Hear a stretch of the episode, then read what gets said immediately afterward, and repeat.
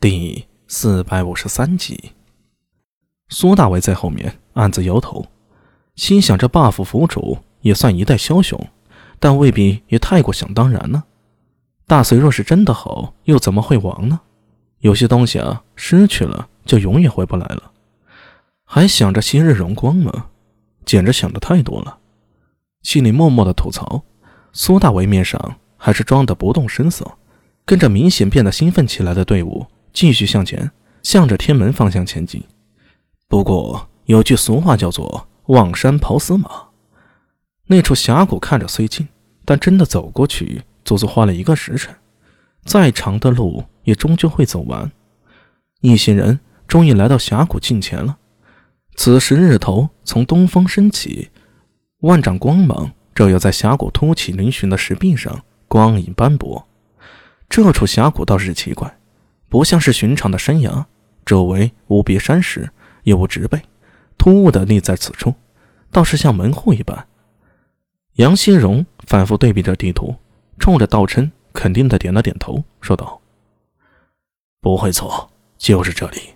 剩下的看几位了。”看得出来，他在强忍着激动，连呼吸都变得急促了。一直在一旁沉默着，范森纳罗双手合十。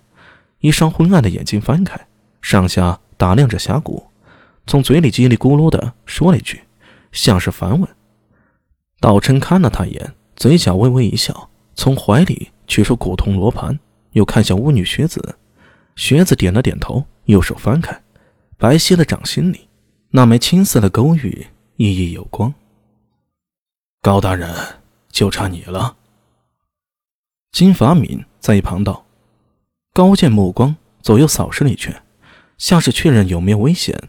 最后，他的目光落在了苏大为身上，似乎停留了一瞬，这才伸手从袖中缓缓摸出一方玉简。那是一枚两指宽、半尺长的玉简，上绘云露，透着古朴。杨新荣在一旁长呼了口气：“昔年韩中留下四件钥匙，其中之一给了当时的诡异首领。”剩下三件，其一给了徐福，流入倭国神道教之中；其二随韩忠出海，不知所踪。现在这三把钥匙终于聚齐了。蓝池啊，终于到了重现天日的时候了。道真口中念着符号，手捧古铜罗盘，上前几步。学子双手奉着勾玉，迈动步伐，以一种。似鸟舞般的韵律节奏，走在道琛侧面。最后，当所有人目光投向高剑时，他手握玉简，并未及时跟上，而是双眼微眯，投向杨希荣。